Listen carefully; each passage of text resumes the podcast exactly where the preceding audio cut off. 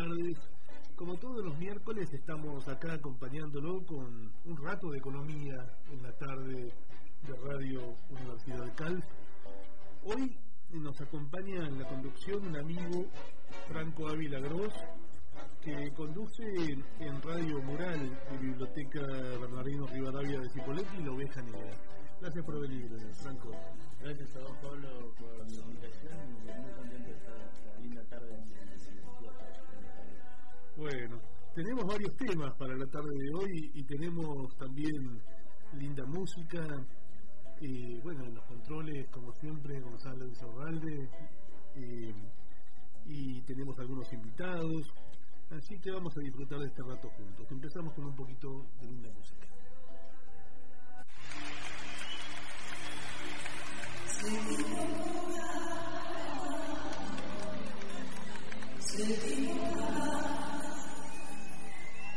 Cuidado.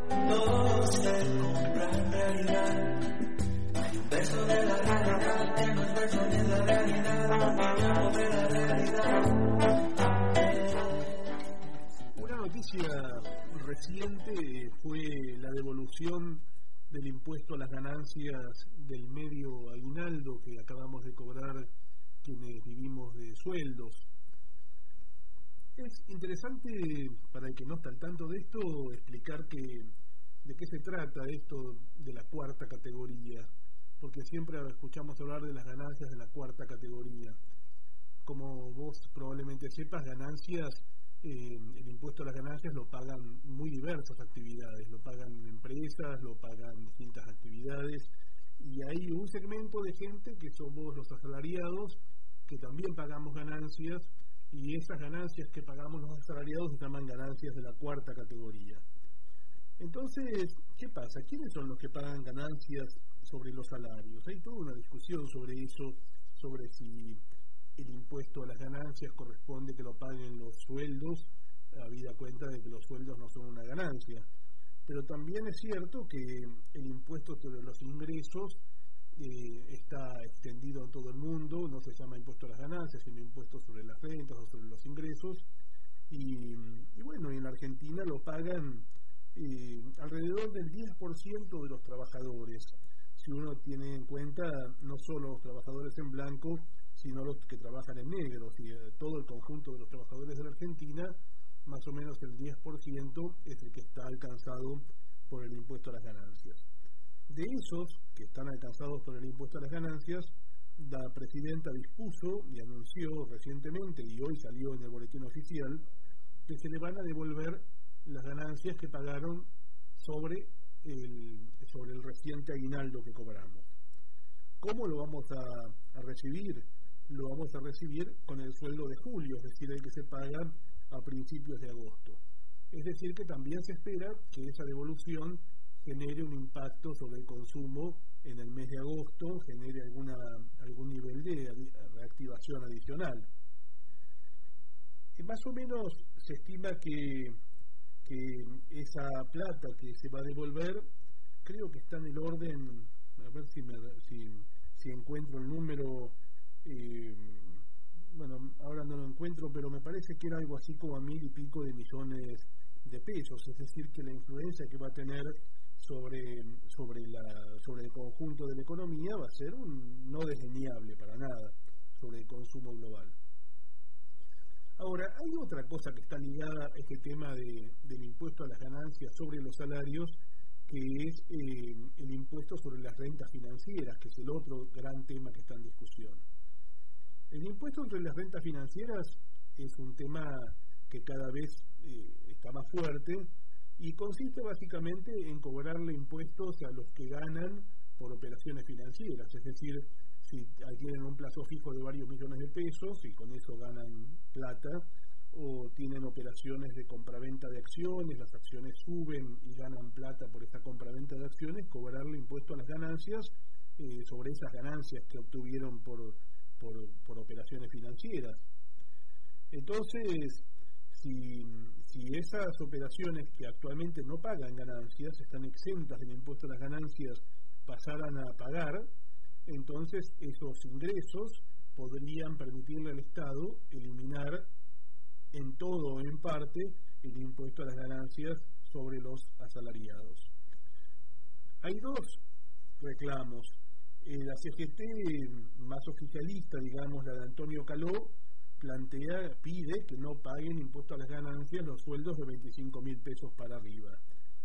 Eh, la CGT eh, más lejana al gobierno, que es la que conduce Moyano, plantea la eliminación lisa y llana del impuesto a las ganancias que pagan todos los asalariados, incluso los que cobran más de 25 mil pesos por mes.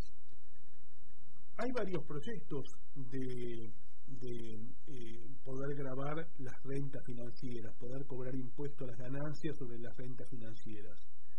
Hay fuerzas políticas, sobre todo la derecha, por ejemplo Mauricio Macri, que se opone a esto y afirma que los impuestos a las rentas financieras van a ausentar a los capitales internacionales y van a encarecer las tasas de interés, etcétera. Pero el oficialismo ya está trabajando sobre el tema a partir de un proyecto presentado el año pasado por eh, Héctor Recalde, que incluye no solo eh, la aplicación de impuestos sobre las rentas financieras, sino incluso los juegos de azar y otras rentas.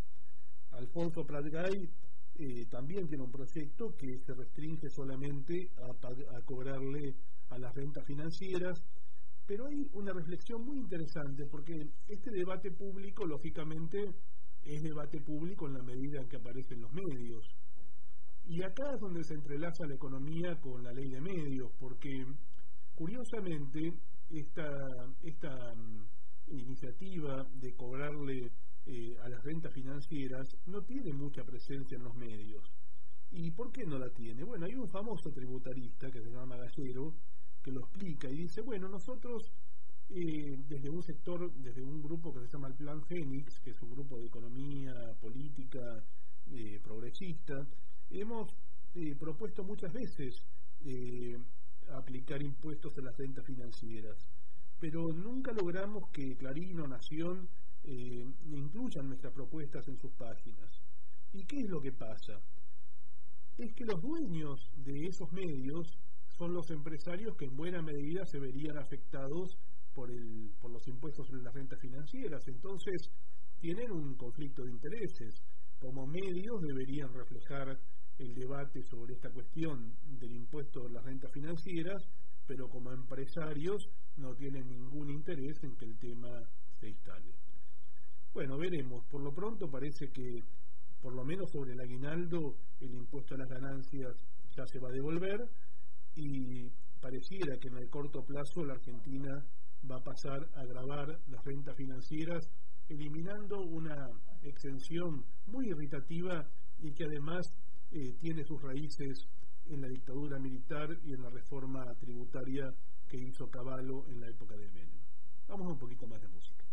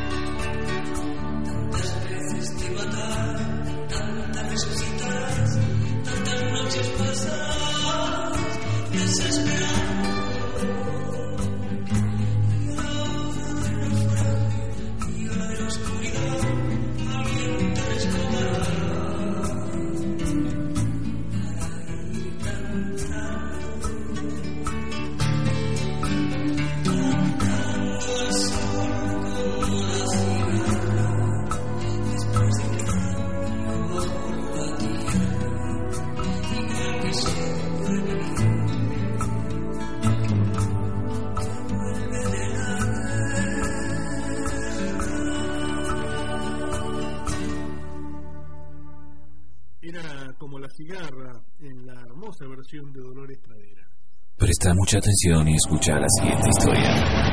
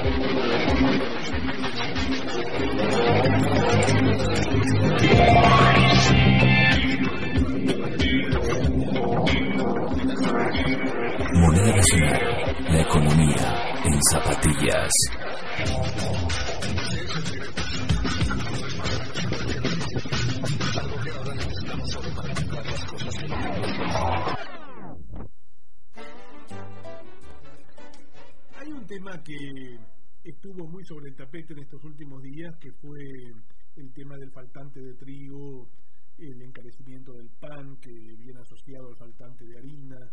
Y, y bueno, muchos se preguntan si por qué pasa esto, si, si es que la Argentina produce cada vez menos, si es que se exporta y en lugar de quedar para el consumo interno, o cuál es el fenómeno que hay detrás del faltante de harina y de trigo, ¿no?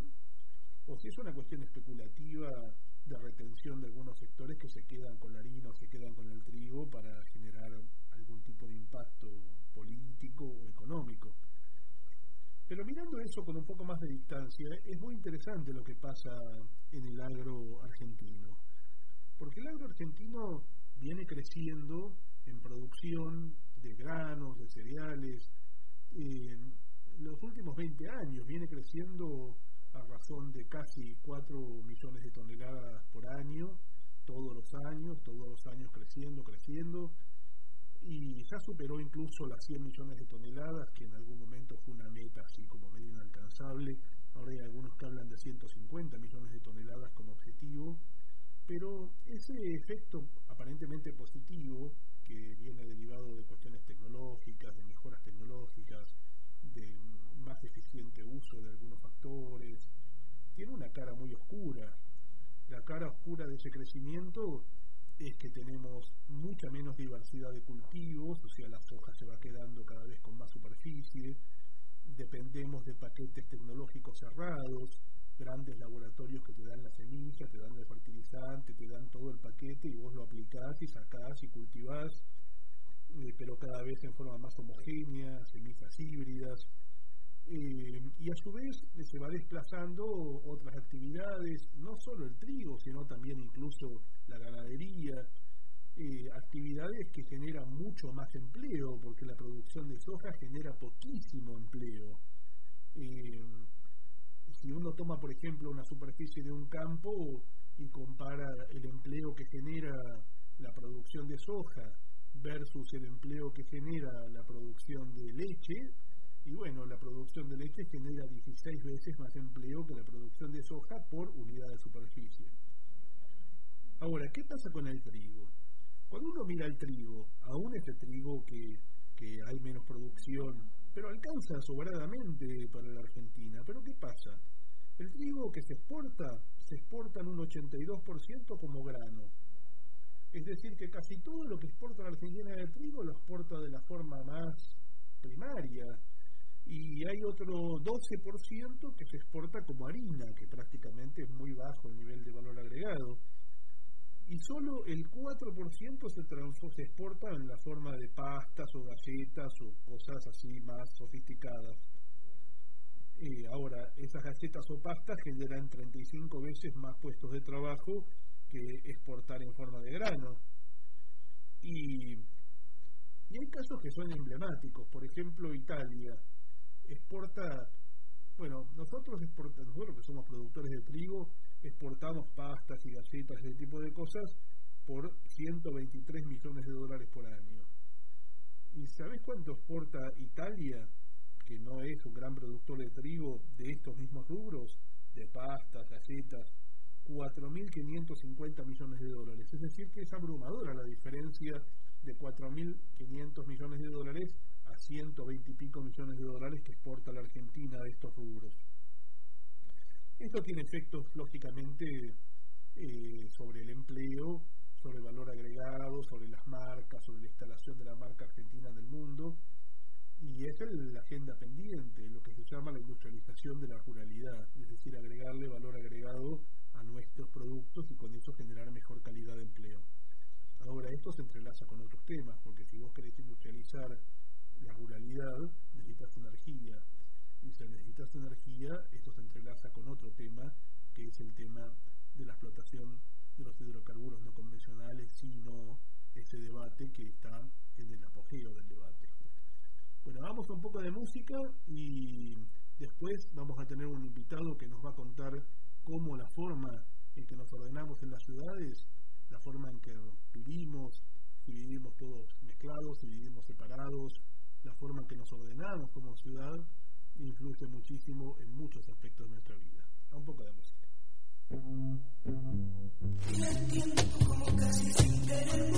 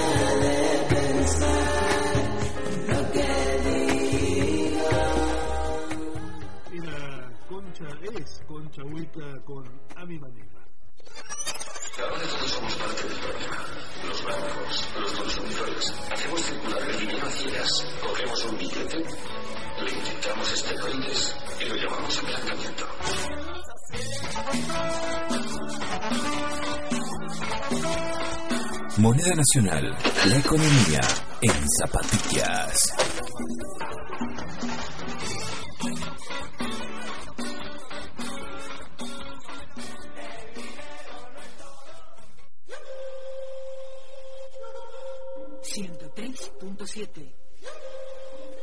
Radio Universidad Cádiz.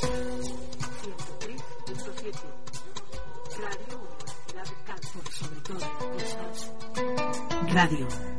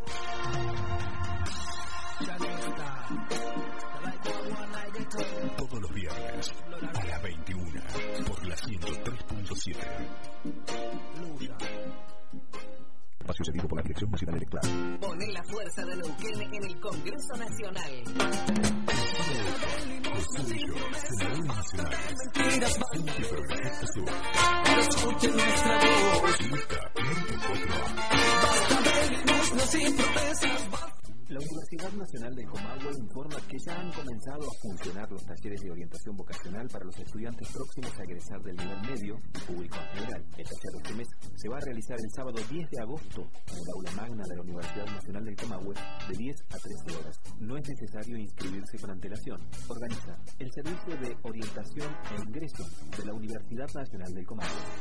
Espacio gratuito asignado por la Dirección Nacional Electoral. Siguientes debate a la red de elección y administración. La 503A. Marcelo Gaudí, senador. Compromiso Cívico Líquido. La 503A. Comer variado es alimentarse mejor. Incorpora diariamente a tu mesa lácteos, frutas y verduras de todo tipo y color. Alimentarse bien ayuda a prevenir la anemia y la obesidad en niños y adultos. Es un mensaje del Ministerio de Salud de la Nación. Adhiere el Departamento de Salud de la Universidad Nacional del Comahue. Espacio gratuito asignado por la Dirección Nacional Electoral. Se a mi viejo no lo mataron en Malvinas y mi vieja fue a España en el 90. Por suerte, ahora hay un país. Que te puede gustar o no, pero hay un país. ¿Sabes dónde se nota? Antes la estructura se cerraba. Ahora se abre. Antes la deuda era un problema y ahora conocí una palabra nueva. Reservas. Antes el Estado se privatizaba y ahora se recupera. Antes se perdía el trabajo, ahora se crea. Antes alguien como yo no tenía destino y ahora tiene una oportunidad. ¿Sabes lo que cuesta tener la oportunidad? ¿Sabes lo que le costó al país volver a tener oportunidades? No quiero, ni de casualidad, volver al país que tenía mis niños. Yo quiero este país. Transforma la realidad. Marcelo Fuentes, senador. Nancy Parrilli, diputada nacional. Frente para la Victoria, lista 501A.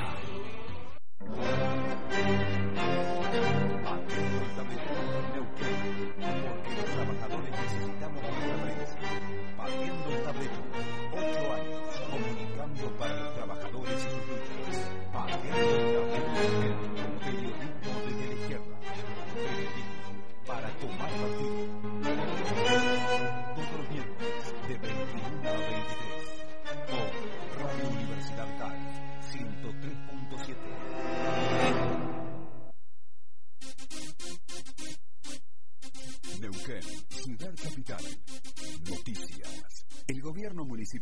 entregó 150 becas a estudiantes terciarios y universitarios de la ciudad. El intendente Horacio Quiroga señaló que se trata de un aporte para contribuir a que jóvenes que lo necesitan puedan tener continuidad en sus estudios. Es una partida presupuestaria que hace la Municipalidad de Neuquén a los efectos de contribuir que jóvenes con talento, con ganas de estudiar, eh, se les pueda mejorar las posibilidades de poder hacerlo, contribuye a mejorar las condiciones de nivelar para arriba, independientemente que la municipalidad eh, no tiene responsabilidades directas en materia educativa. Neuquén, Ciudad Capital, Municipalidad de Neuquén. Respondemos con obras. Cada tarde Prestale la oreja a la radio, te proponemos un almacén de ramos generales donde pretendemos que en las góndolas haya de todo. y si algo falta, lo ponemos Almacén de ramos generales, el programa de la 103.7 que está allí para que cada uno se lleve lo que necesite. surtido de aire radial para todos los gustos. De lunes a viernes, de 16 a 19. Almacén de ramos generales. De todo, como en la vida misma. Conduce Marcelo Pérez.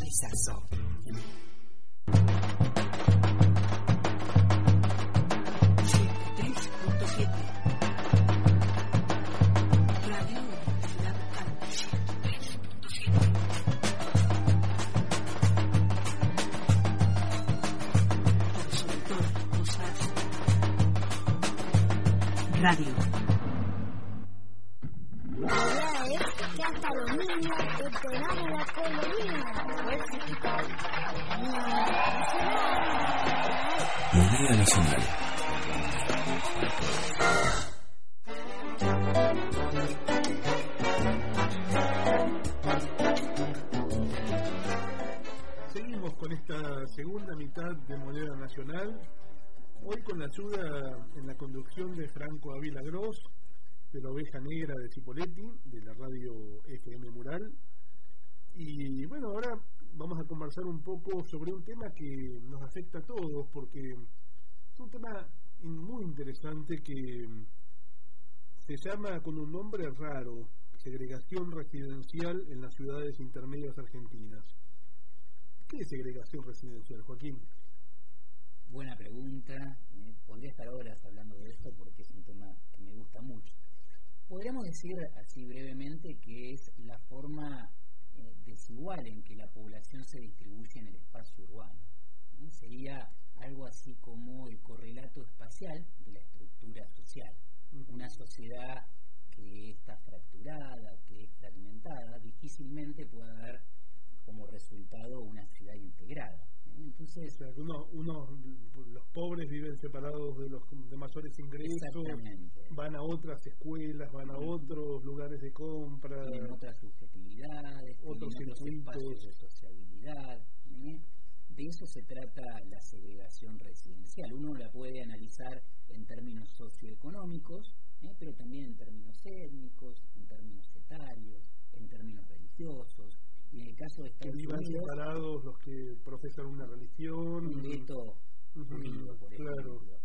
Eh, estos estudios tienen una larga tradición en los Estados Unidos y nacieron para tratar de integrar a la población afrodescendiente. Entonces, los primeros estudios intentaron analizar la segregación racial Ajá. inventaron una serie de indicadores para ver si la población de origen africano se integraba o no a las ciudades norteamericanas.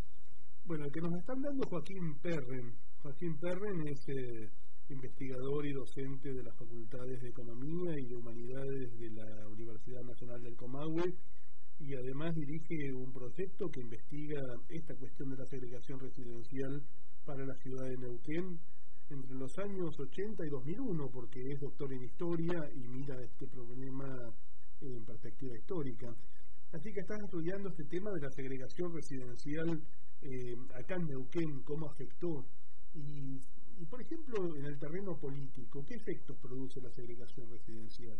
Eh, Ese es uno de los temas más interesantes, porque uno tiende a pensar la segregación desde un prisma negativo, Ujú. como una forma en que se reproducen las desigualdades socioeconómicas, y eso en gran medida fue verdad durante la década neoliberal, donde la segregación alcanzó una escala masiva y donde cundió la cultura de la desesperanza. Bueno, hay fotos terribles Eh, por ejemplo, eh, me acuerdo de una foto de la Cava, la famosa villa de San Isidro, que vos ves una vista aérea de unas mansiones con unos parques y unas piletas tremendas que llegan hasta una línea e inmediatamente detrás de la línea la villa con todas sus carencias, con todo su hacinamiento, todo así como, como una línea divisoria, una frontera de exclusión Como un mosaico, brutal. Sí. un mosaico.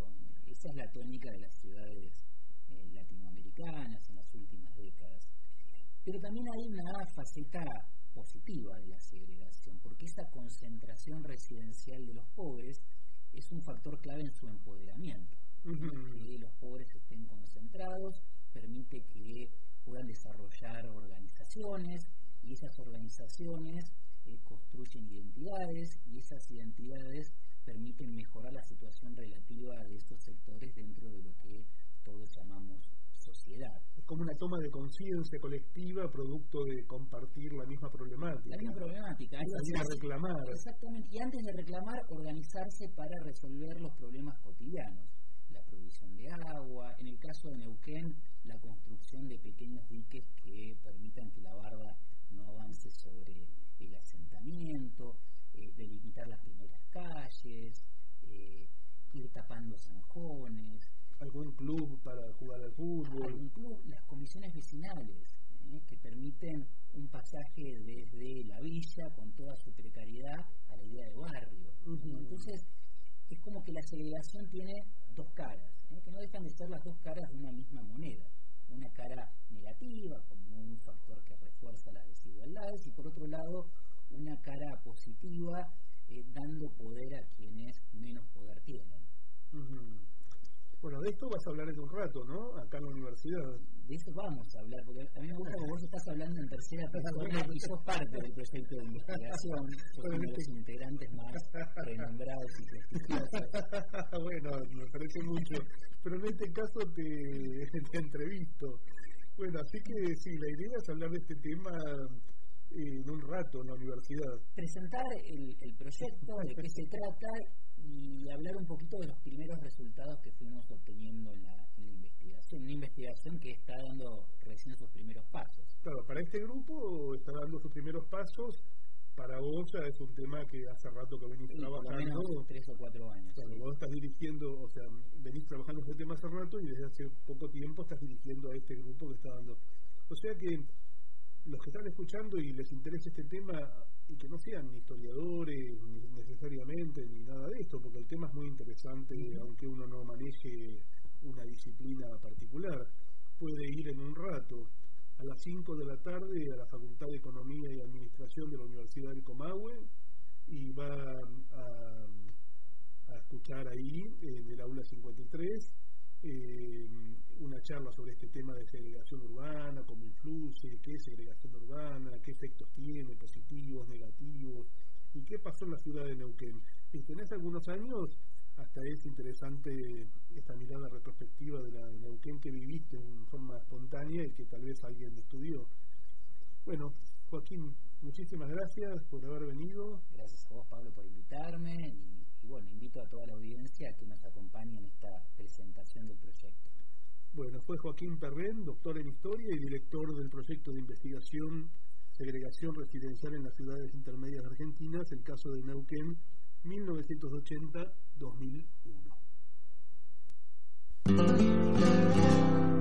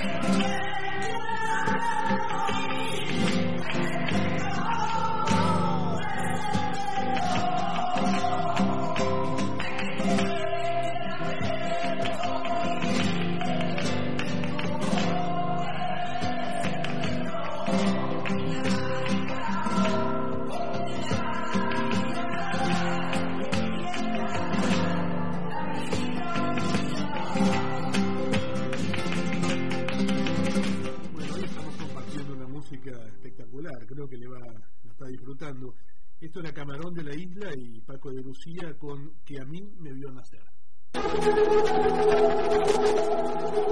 Vos estás escuchando Moneda Nacional.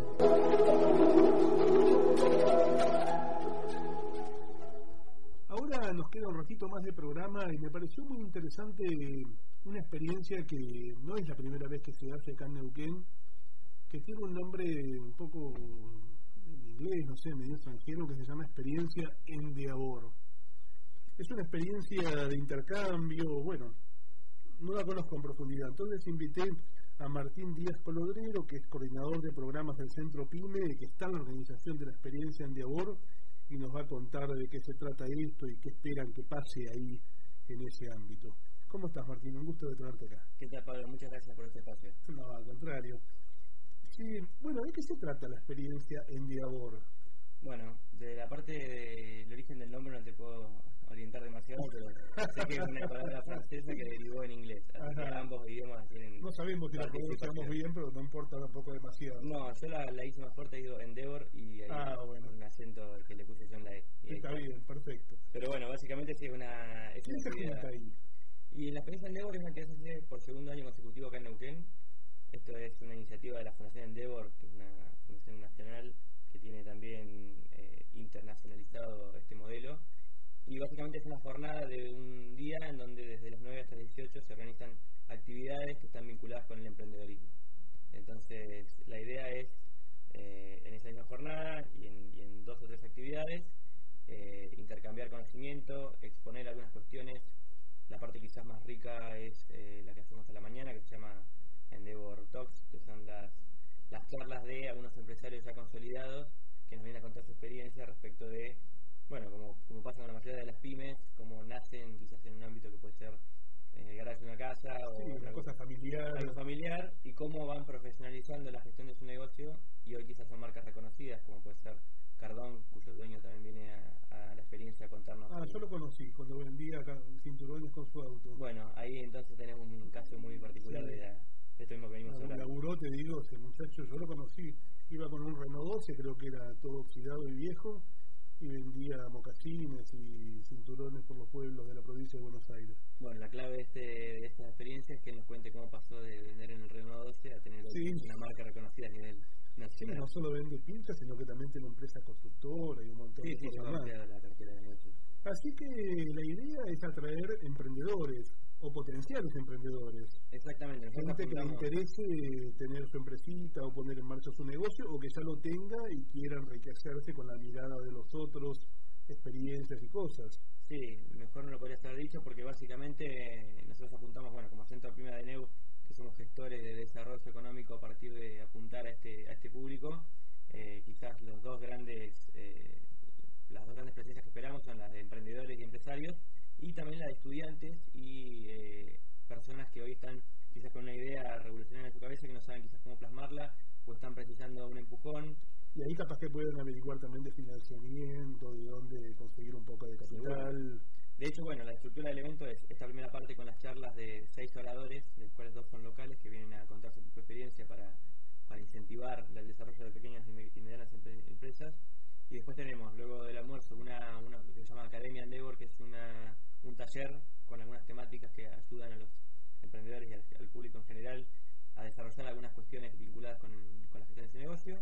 Y por último, lo que se denomina Endeavor Connect, que son unos consultorios. Nosotros desarmamos el auditorio en formato como, como si fuera una presentación de un artista y armamos mesas redondas mucho más eh, chicas y quizás con un contacto mucho más cercano con las personas que funcionan a la mañana y la gente en general y otras entidades, otros eh, organismos del ecosistema emprendedor local, entre ellos, bueno, el mismo eh, Centro Prima de Neu, el IADEP, eh, el INTI, bueno, nos van a estar O acompañando. sea que voy a tener, en- si yo soy un emprendedor o un potencial emprendedor, voy a tener la posibilidad de, en lugar de patear toda la ciudad buscando agencias, pidiendo citas y qué sé yo, tener a todo el mundo concentrado en un solo espacio para consultarlo, llevarme tarjetas para después ir a verlos a cada uno, conocer experiencias, escuchar charlas, todo junto en un mismo espacio. Sin dudas, el- la experiencia Endeavor es el evento que quizás eh, conjuga mejor todas esas cuestiones. O sea, O sea, uno no hay que ser un empresario importante para ir. No, al contrario, quizás estamos apuntando más a los que todavía están en una etapa de startup o de, de desarrollo, o incluso proto empresaria. que todavía ni arrancó. Que está pensando en arrancar. Exactamente. Y quizás lo que necesitan es un empujón o ver que alguien en una situación pasó de no hacer nada a, con un par de cuestiones que modificó en su estructura, pasar a tener una empresa consolidada.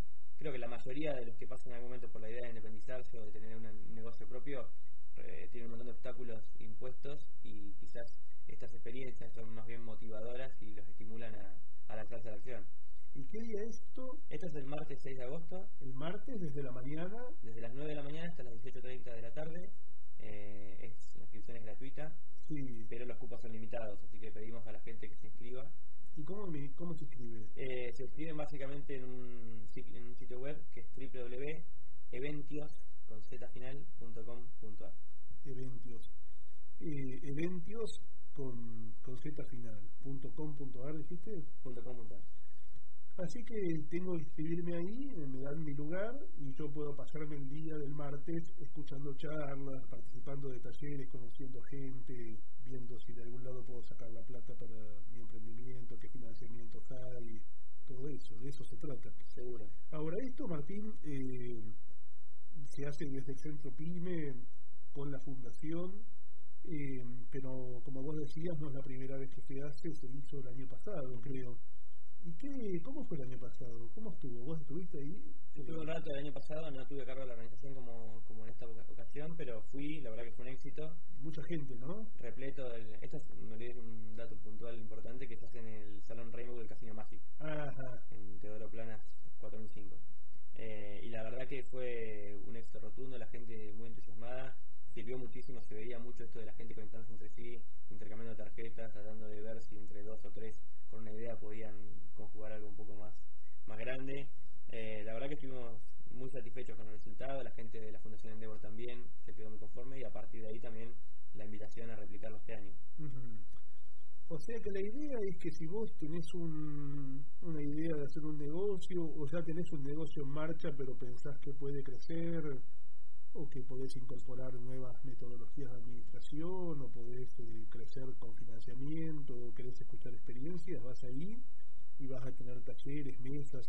Y todos los talleres y mesas que se van a ofrecer ahí están en algún lado, numeradas, las puedo ver, puedo entrar en una página, algo. En el mismo sitio de eventios.com.ar, eh, uno tiene que, hay una solapa que dice buscar eventos, y donde se busca experiencia de Endeavor Neuquén, aparece todo, la agenda de ese día de la fecha, con quiénes van a ser los oradores, cuáles son los horarios, bueno, eh, y demás datos, pero entre ellos también están los constructores, que es esta parte de Endeavor Connect, donde ya están las personas, incluso me apellido de quiénes van a ser los que van a estar liderando cada una de las mesas de la tarde. ¿Y querés mencionar algunas como para dar una idea del tipo de, de mesas que hay? Sí, básicamente... Que trajiste papeles, te está todo en la memoria. Está todo en la memoria, tantas como dice Leo repitiendo todo que ya me, me lo estoy de memoria, pero... No, básicamente hay varias eh, entidades del ecosistema emprendedor vinculadas con la educación y con la, la economía local. Van a estar el INTI, que ya nos confirmó su presencia. Eh, va a estar Seneca, que es una institución terciaria que también nos confirmó. Estar el IADEP y también el Centro Pyme de NEU. ¿Y qué temas plantean? Eh, algunos trabajan sobre la cuestión de las empresas familiares y la constitución y las problemáticas que surgen.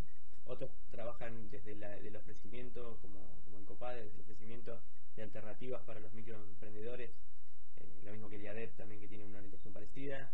El Centro PYME va a estar trabajando con el tema de las sociedades de garantías recíprocas, que es una temática muy novedosa que se está desarrollando y bueno, va a estar el licenciado Juan Pablo Morgenthaler eh, asesorando sobre esa cuestión. Bueno, que estuvo acá, es un amigo aparte. Amigo mío también. Sí.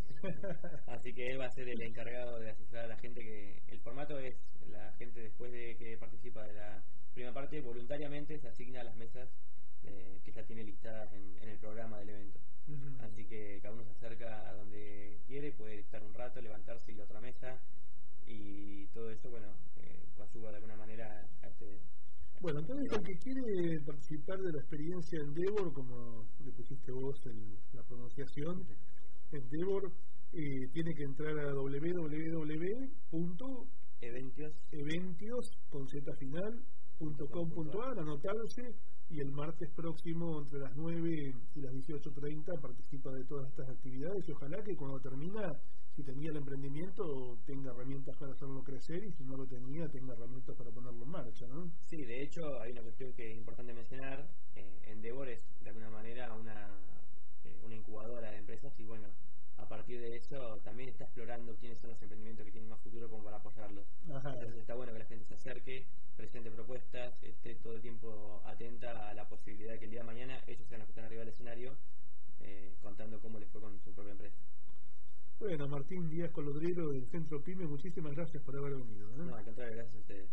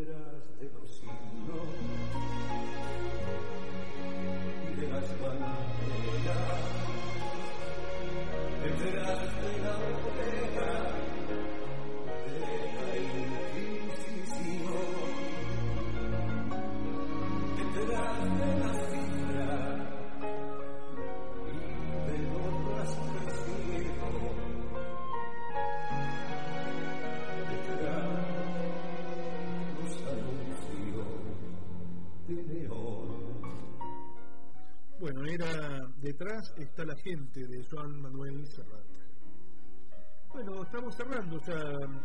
¿Qué te pareció? La verdad, Pablo, que un gusto haber estado en esta mesa. Estuve escuchando muy atento el programa de que empezó hasta que terminó. No me di cuenta casi se pasó esta hora volando. Y muy interesante la convocatoria que hacen este, para el emprendedorismo y para esto de las economías familiares también. Digo, soy parte de, de- de un proyecto familiar económico también que lo desarrollamos día a día con entre padres e hijos. Así que es interesante, creo que voy a participar de- del evento, está muy bueno y que se puedan replicar estas cosas en, en lugares como la Patagonia, que por ahí es un poco más difícil, ¿no? Bueno, Franco Ávila Gross, gracias por haber participado hoy en la conducción de Moneda Nacional. Eh, muchas gracias Gonzalo Torralde por haber manejado los controles hoy para nosotros y nos vemos el próximo miércoles nuevamente a las 3 de la tarde. Arqueo final de la caja semanal en 3 segundos.